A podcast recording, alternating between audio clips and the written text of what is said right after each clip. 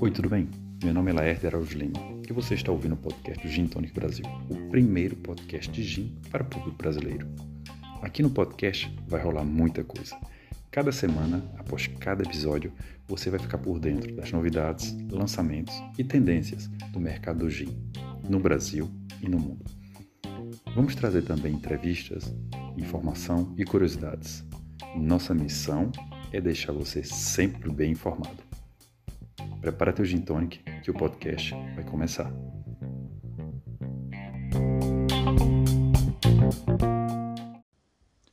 Bom dia, boa tarde, boa noite, queridos e queridas gin lovers. Meu nome é Laerte Lima e estamos começando mais um novo episódio do podcast Gin Tonic Brasil. No podcast de hoje, nós vamos falar sobre Gin Tonic, claro. Só para lembrar, no nosso primeiro podcast, nós falamos sobre gin, é uma introdução básica o que é gin, a origem, história, processo de fabricação, informação sobre o mercado de gin no Brasil e no mundo. E agora, nesse segundo episódio, vamos abordar o coquetel, digamos, mais conhecido é, feito com gin, o gin tonic. Por que desse episódio, especificamente sobre o gin tonic? Na verdade, é durante esses cinco, cinco anos que temos aí o projeto Gin Tonic Brasil, é, tentei e pude responder várias perguntas sobre esse tão famoso coquetel com gin, o gin tonic.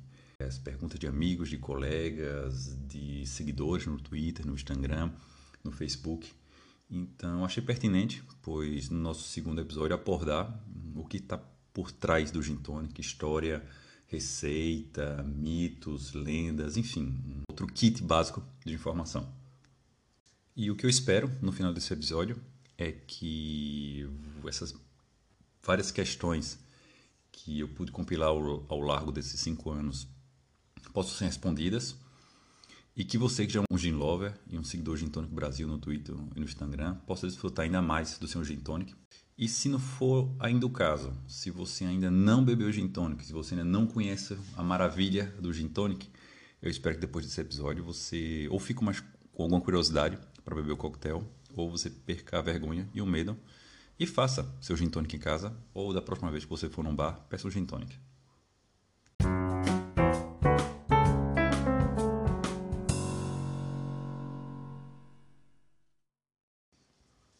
Bem, o que é Gin Tonic? Como vocês já perceberam, a gente aqui do Gin Tonic Brasil sempre tratamos o coquetel pela forma inglesa, que ele é intitulado Gin Tonic. Temos que dizer que no Brasil, realmente, a forma mais recorrente é, de se chamar o coquetel é gin tônica, com um A no final. Nós pudemos evidenciar isso em uma pesquisa que nós fizemos utilizando o Google Trends, e na verdade a palavra gin tônica é muito mais buscada no Google quando se refere a coquetéis, a bebidas, do que a palavra gin tonic. Porém, como nosso projeto já data de uns 5 anos e bom, faz parte do nosso espírito, vamos sempre a, a referir ao coquetel pela forma gin tonic. Engraçado, né, que nós até agora falamos de coquetel. Então, antes de falar de gin tonic, pode bora falar um pouco de coquetel. O que é um coquetel?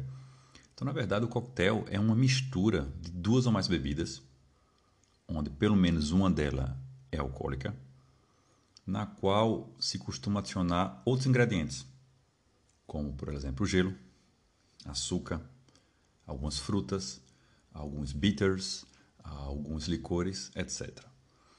Um dos coquetéis mais tradicionais no Brasil é o famoso rabo do galo, a cachaça com vermouth, bem tradicional.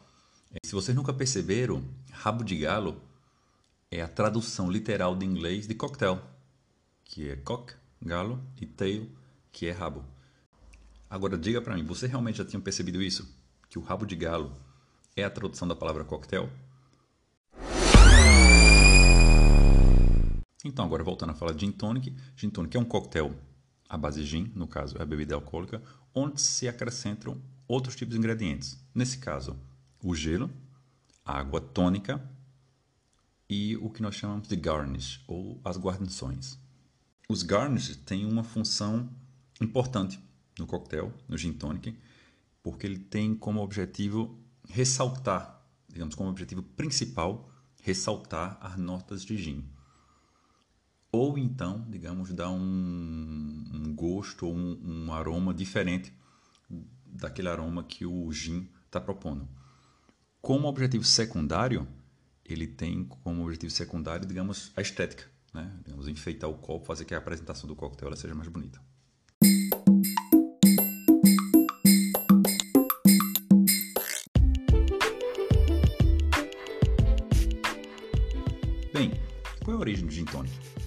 Então, antes de abordar a origem, vamos entender um pouco da história. Como nós vimos anteriormente no nosso episódio anterior com o gin, o gin ele saiu da Holanda e realmente migrou para a Inglaterra, onde se desenvolveu em termos de volume, em termos de produção, em termos de hábito de consumo. Partindo desse princípio, o gin tônico era muito comum na sociedade inglesa, digamos, todo mundo bebia gin. A Inglaterra também vivia uma expansão. Império Britânico, o maior império da, da história da, da humanidade, se expandiu por todo o mundo e os britânicos dominavam o mar. Então existia, digamos, muita viagem de marinheiros, marinheiros britânicos ao redor do mundo. Quem fala de marinheiro fala de viagem e fala de bebida também, não é? Acho que a gente já viu vários filmes de, de pirata, de marinheiro, todo mundo bebendo. Tipicamente, na Marinha Britânica se bebia rum. Com o tempo, com a grande produção de gin na Inglaterra, esse rum passou a ser é, gin. E cada marinheiro tinha uma dose é, de gin diária é, que fazia parte, digamos, do, da sua, seu equipamento para aquela viagem e que fazia parte do volume de carga que levava o, o navio. Como o Império estava em expansão e, os, os, barcos britânicos também, pela Companhia Britânica das Índias Orientais, é, todos esses marinheiros estavam muito expostos a, a, doenças, doenças que não existiam na Europa. Uma delas a malária. Então, todo marinheiro que embarcava, ou até pessoas que estavam fazendo viagens pessoais, etc., elas tinham que também se prevenir da, da malária. E como se preveniu da malária? Então, no Peru, os, os índios é, peruanos descobriram há muitos e muitos séculos um, um elemento que, digamos, é, tratava e prevenia a, a, a malária, no caso a quinina. É, a quinina é realmente conhecida em pequenas doses de, como digamos, um antisséptico contra a malária e você pode prevenir da malária. Então os marinheiros tinham que tomar uma dose de quinina diária. Mas poxa, a quinina era super amarga. Então o que essa galera fazia? Pois misturava essa quinina com água. Ou até com água com gás, que água carbonizada, né? Que já existia né? nessa época, para diluir, para ficar mais, mais fácil de tomar. Outro problema também que assolava muito a população desses barcos era o escorbuto, que é uma deficiência de vitamina C no organismo que leva a você ter problemas de pele, perder dentes, etc isso, bem, isso é um problema que vinha desde as primeiras navegações, né? Assim, os portugueses que viviam do Portugal chegando no Brasil também passaram por esse, por esse problema. Então era comum nos navios se levar muitos cítricos, muitas é, frutas ricas em vitamina C, laranja, limões, etc. Na maioria das vezes essas frutas eram levadas frescas, mas também secas. Bom, então, depois de tudo, o que, é que a gente tinha? Poxa, os marinheiros que bebiam gin e que levavam gin consigo tinham que beber a quinina, mas aquilo era amargo pra cacete, os caras tinham que misturar aquilo numa água. E tinham que tomar uh, fruta, nesse caso desidratada, normalmente eram cascas de fruta desidratada, etc., que também era amarga. Até que um dia, um iluminado teve a ideia e fez: Putz, e se a gente misturar tudo? Hum? Então, a partir daí, surgiu o Gin Tonic.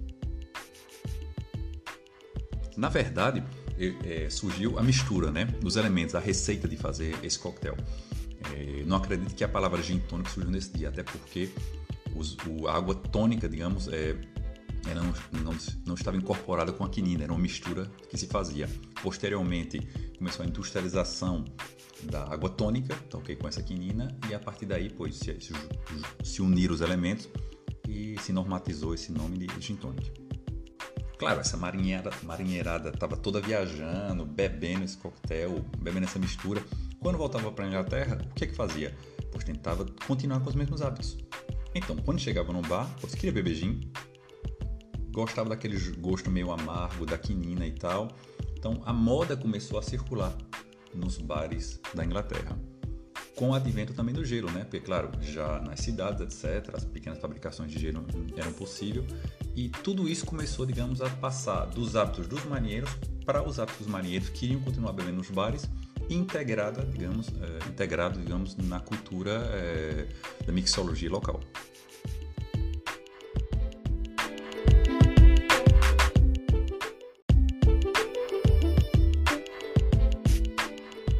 Bem, e o gin faz tanto parte da cultura inglesa que o maior representante do gosto inglês pelo gin é a própria rainha da Inglaterra. Isso mesmo, a rainha Elizabeth II, que no alto dos seus 94 anos sigue sendo uma grande admiradora de gin. É, diz a lenda né, que a rainha da, da, Inglaterra gosta de beber gin todos os dias, que realmente a, a marca de gin que ela gosta mais é a marca Gordon's, é, que na verdade ela não gosta de gin tonic, ok? O que ela gosta é de um, um drink que é na verdade gin e dubonnet, é, em uma proporção de 30% de gin, 70% de dubonnet e um pouco de limão com gelo.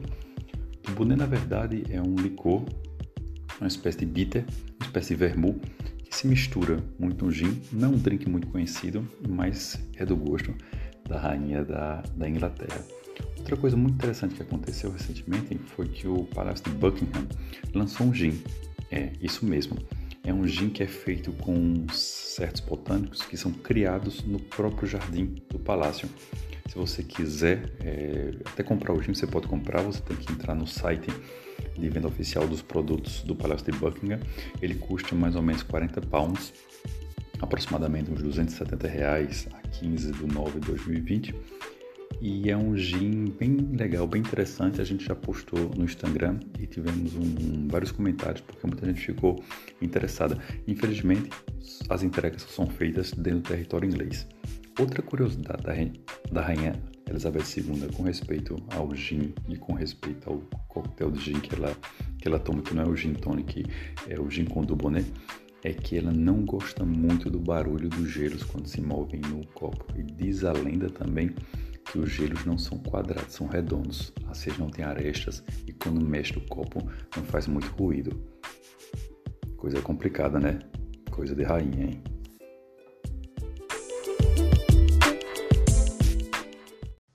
Bem, mas alguém nesse momento deve estar se perguntando, né? Putz, mas como é que o gin tonic chegou no Brasil? Né? Em que momento o gin tonic desembarcou aqui no Brasil?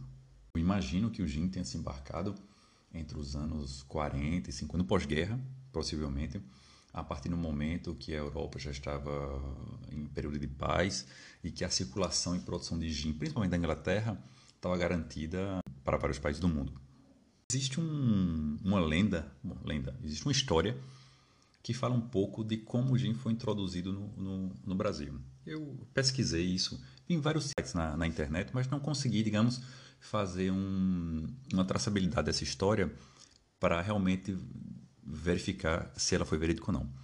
Mas disse que depois de uma, uma visita à corte inglesa, o antigo presidente brasileiro Juscelino Kubitschek, um colega de política, na verdade, ao Joaquim Pires Sobrinho, que nesse dia era prefeito de Jaguariúna, em São Paulo, nós estamos falando aí de 1963.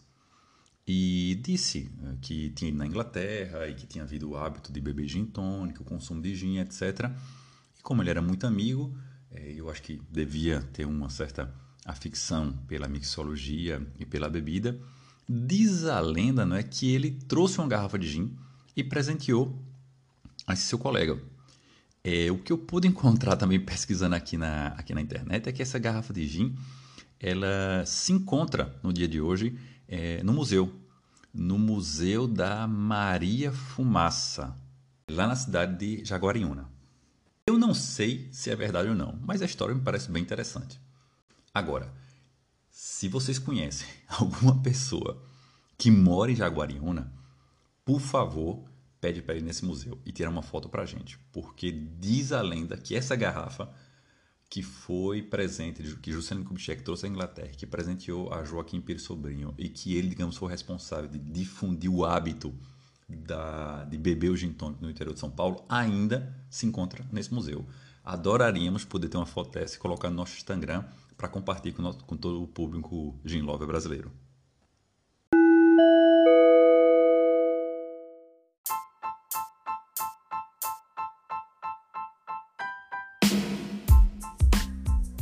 Bom, já falamos um pouco do que era gin, é, da história do gin e agora vamos falar um pouco da, da receita né, do gin tonic. Claro, como é que a gente prepara um gin tonic? Bem, a receita básica do gin tonic é muito fácil. Como a gente já falou antes, gin, gelo, água tônica. E tradicionalmente, o garnish ou a guarnição que mais é, acompanha o gin tonic é o limão. Agora eu vou fazer uma pergunta. É uma rodela de limão ou é a pele do limão, hein? Sim, é a pele. Tradicionalmente, o gin tonic é feito com o que se chama zeste do limão, a pele do limão.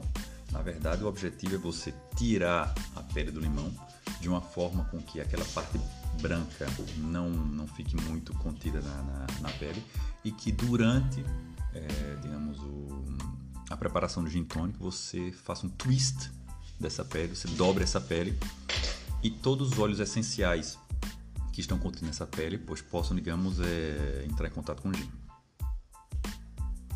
É bom dizer que, é, apesar que a gente está falando agora da receita, tem um pouco a ver também com a história de, do, do gin tonic, é, tradicionalmente o, o gin era feito no que se chama um copo highball.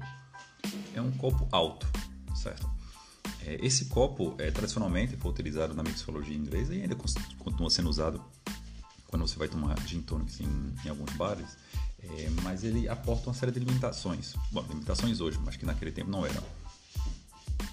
Bom, eu só quero me desculpar porque todo o barulho que vocês estão escutando de fundo é minha, é minha, é minha cachorra pipoca que resolveu me visitar aqui durante a gravação do podcast, tá certo? Bom, e essa limitação é basicamente devido ao volume do copo.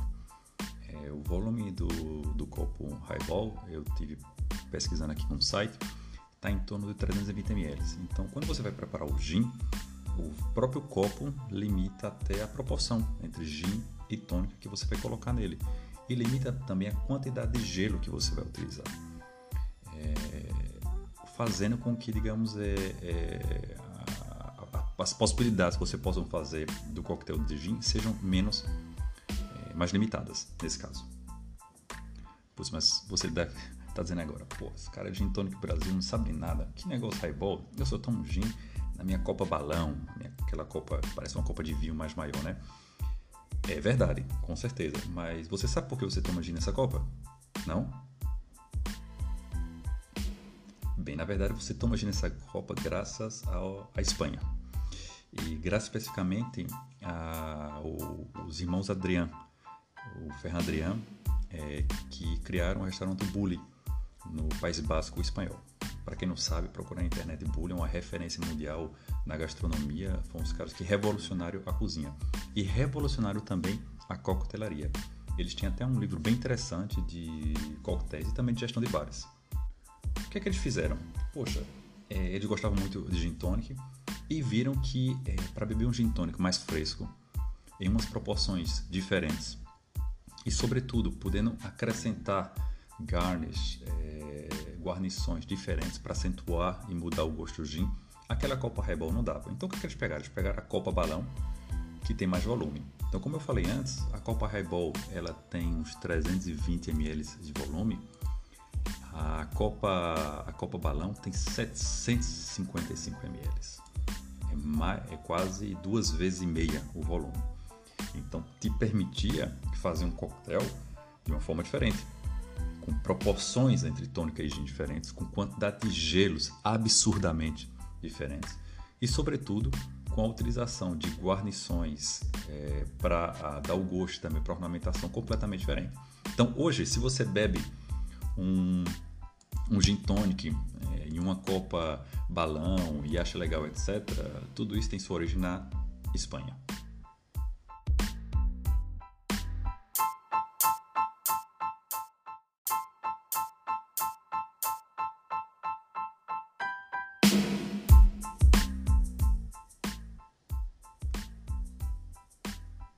Joia. Agora que você já tem a Copa Balão, e você já entender o porquê da utilização e das vantagens da Copa Balão, é, vamos agora falar da, da receita, né? Então, gin, muito gelo, porque a Copa Balão deixa você fazer é, o gin tônico bem fresco, combina perfeitamente com, com o clima brasileiro. Água tônica e a proporção de gin e de água tônica ela pode variar entre o que a gente chama proporção de 1 em 1 e a proporção de 1 até 1 para 3. É, eu não vou querer ser um, um extremista do gin, impor certas proporções, etc. Eu acho que essa proporção vai em função do gosto. É, o que eu convido é você que está fazendo seu gin tônico em casa, está descobrindo essa experiência, tenta fazer um gin respeitando essas proporções, para 1, para 2 e 1 para 3. Ver como é que você acha legal o gosto do gin e a partir daí, pô, você faz a proporção que você acha, você acha bastante interessante. Eu acho a proporção 1 para 1 muito forte. É, dependendo daí, a qualidade do gin influencia muito. Acho uma proporção para 4, já uma proporção mais, mais leve. Aí faz com que a tônica sobressaia. Eu acho uma proporção 1 para 2 e 1 para 3, principalmente 1 para 3 para mim é a proporção ideal. Ainda falando de receita, então você vai ter que utilizar uma tônica.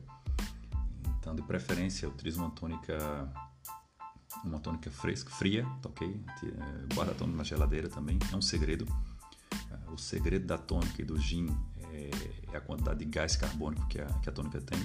Então sempre tenta utilizar uma dose única de tônica, uma latinha para um gin, eh, uma garrafa de 2 litros ou de 1 um litro de tônica. Tenta fazer a maior quantidade possível de, de gin, guardar a tônica de um dia para o outro, etc. Perto do gás, você vai perder muito do, do sabor do gin. E quando você for colocar a tônica no gin, tenta colocar ela com cuidado, porque o objetivo da tônica é dar o gás para o gin, os gás carbônicos para o gin. Então ela tem que ser colocada de uma forma bem tranquila, bem, digamos, calma, porque se você pega a tônica e joga no gin, aquela, aquele ato de jogar no gin, você vai estar tá fazendo com que ela espume mais e aquela espuma pode até ser bonita quando você faz o seu gin, quer dizer que tem muito, muito gás carbônico que está indo embora e você vai desfrutar do seu gin tonic é, muito menos, porque o gin vai perder o gás e você vai perder essa sensação de gás do, do gin tonic. Entre a proporção, o copo e a boa utilização da tônica, para mim o ponto mais importante e o, talvez mais crítico são as guarnições. É, é, muito complicado falar de guarnição, porque eu acho que todo mundo gosta de colocar as coisas no gin, etc. É legal, é interessante. Mas você tem que entender que nem toda guarnição combina com qualquer gin. Isso é uma linha que eu defendo, né? Eu defendo a linha do no gin tonic, menos é mais. Então, no gin tonic, menos guarnições você coloca, mais você vai aproveitar o sabor do gin e o sabor da tônica, o sabor do, do, do, do coquetel. Claro que essas guarnições, elas têm que ser poucas, mas elas têm que ser coerentes com o gin que você está tomando. Coerente? Como assim coerente, hein? Bem, coerente quando eu falo é que a guarnição tem que ter, que, tem que ter alguma coisa a ver com o gin. É, nós temos vários tipos de guarnições que podem ser utilizadas: canela, pimenta, é, casca de limão, casca de laranja, amora, enfim, uma infinidade. Mas na verdade nem todas combinam com o gin que você está tomando. Então faz parte também da cultura do gin. Se você quiser realmente aproveitar um bom gin tonic e fazer sua receita bem, que você entenda que tipo de elementos, do que é feito seu gin, quais são, o que é que está na fórmula do gin, é, o que é que vem ressaltado daqueles elementos pelo fabricante do gin, até o como o próprio fabricante do gin identifica como a gente costuma chamar normalmente o perfect, perfect server, é o coquetel perfeito, onde ele vai dar dicas que tipo de elemento tem que ser utilizado, etc. E a partir daí realmente você vai estar tomando um gin tônica utilizando um gin é, e acrescentando guarnições, onde o objetivo, como eu falei, é acentuar o sabor e o gosto desse gin. No caso contrário, aí você vai estar misturando sabores dessas guarnições dentro de um gin, onde os sabores podem não se, é, não se, não se combinar, etc. Eu entendo, é divertido, é legal, faz parte de desfrutar o gin. Eu também faço isso, faço minhas experiências, misturo coisas, etc. Mas no frigir dos ovos, eu acho que uma boa experiência é você olha, pegar o gin, ler um pouco, pesquisar um pouco sobre ele, tentar encontrar as guarnições que combinam com eles e tomar um gin tonic desse tipo. Gostou, sentiu alguma diferença, viu que o gosto estava melhor, etc. E depois, olha, faz a festa e faz o que você quiser com as outras guarnições. eu já disse que eu ia insistir um pouco no tema das guarnições. É, não posso deixar falar isso também, né? Hum, eu disse, eu, eu penso que um gin tonic menos é mais. Menos guarnições otimizadas e coerentes com que o gin está tá em sua forma, etc. É, melhor vai ser o resultado da, daquele poder do, do, do gin tonic. Eu entendo também que uma pessoa goste de uma coisa específica, gosto do gosto do anis, gosto do gosto da canela, gosto do gosto da pimenta e vou colocar no meu gin tonic independente da fórmula. Perfeito, seu direito e eu acho que, que isso é um livre-arbítrio e é algo coerente e tá certo fazer. Só que, gente, gin tonic não é salada não, viu? Nós vamos ter um episódio específico sobre tônica, tá certo? Onde nós vamos realmente entrar no mundo da tônica, etc e também sobre os garnish, sobre, sobre as guarnições.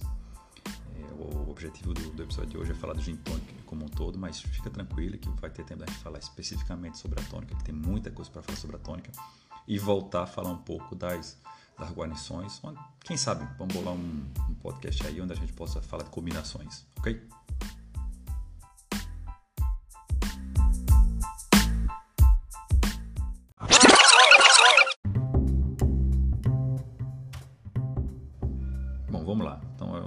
Vamos terminar o podcast agora aqui com a minha receita, tá ok?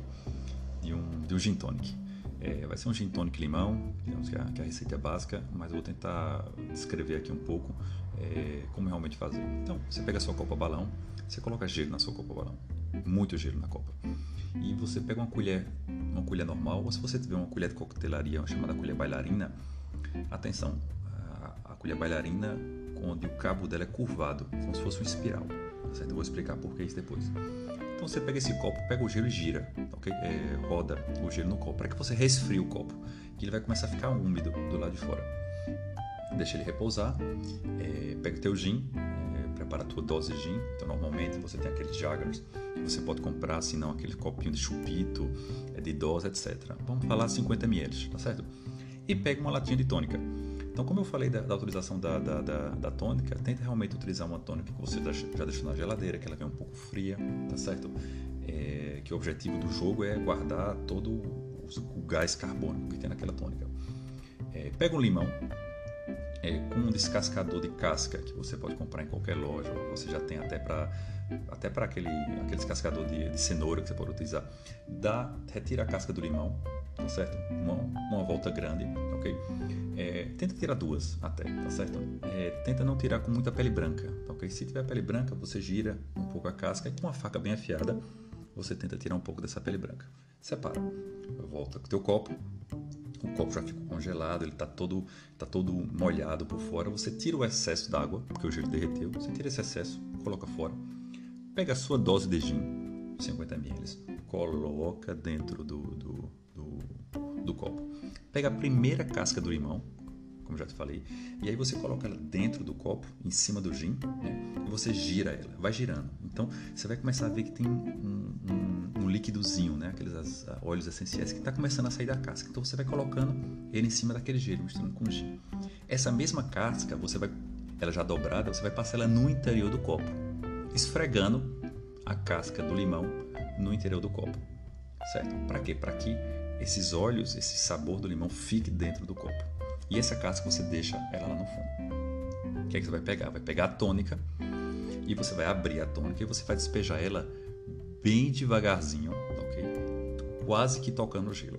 O objetivo não é fazer uma cascata, tá certo?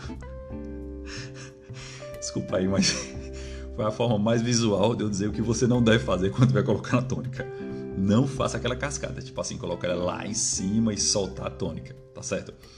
É, se fosse cidra, né, aquela cidra asturiana da Espanha, que a tradição é, escan é escancar, não sei nem como se diz, mas não, não faça isso não, ok? Uma vez que você pegou a tônica, você coloca ela bem baixinho e até tenta apoiar uh, a, a, queda do, da tônica no gelo, suavemente, para que aquele gelo, para que a tônica possa cair no copo. Se você quiser passar para o modo profissional, você pega a colher bailarina. A colher bailarina, na verdade, ela tem essa forma espiral, não é por design.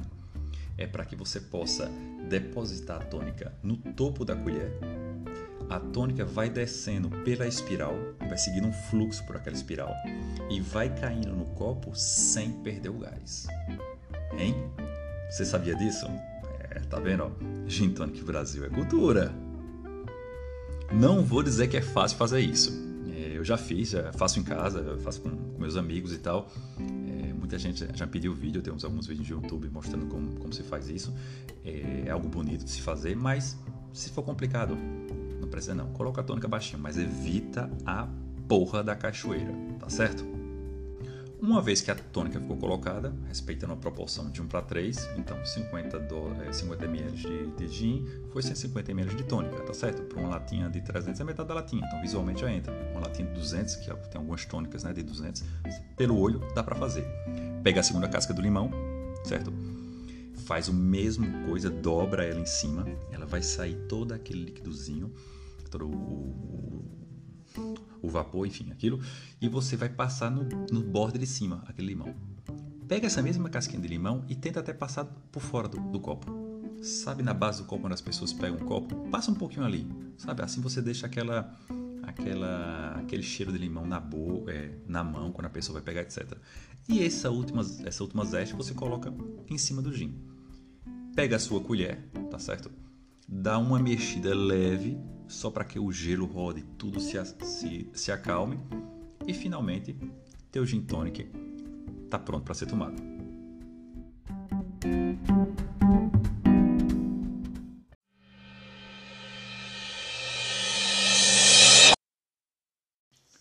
É isso aí, pessoal. Vamos aqui terminando o segundo episódio do, do podcast do Gin Tonic Brasil. Não queremos aumentar mais a duração do podcast. Nosso objetivo é fazer podcast curto. É, se você gostou, olha, deixa aí teus comentários, comparte aí o podcast com teus amigos, parentes, joga lá no grupo do Zap, coloca no teu perfil do Facebook, etc. Qualquer feedback é bem-vindo, tá certo? Para que a gente possa melhorar o nosso podcast. E eu tenho certeza que agora, quando você for fazer o teu gin quando você for pedir teu gin tonic do bar, você vai estar tá olhando para aquele gin tônico de uma forma diferente, em termos da história, em termos de por que vem naquele copo, é, até olha por que aquele gin tônico está vindo com a canela, com a laranja, etc. É, como combinar as guarnições com o gin. E se você não conhece o gin, não conhece o gin tonic, é, você já tem uma base para, poxa, perder o medo e pedir teu gin tonic da próxima vez que você for no bar ou até mesmo, olha, comprar uma garrafa de gin, um desses kits de botânicos, de desculpa, de, de guarnições e fazer teu gin tônico em casa. Muito obrigado, obrigado pela sua audiência e nos vemos no próximo episódio.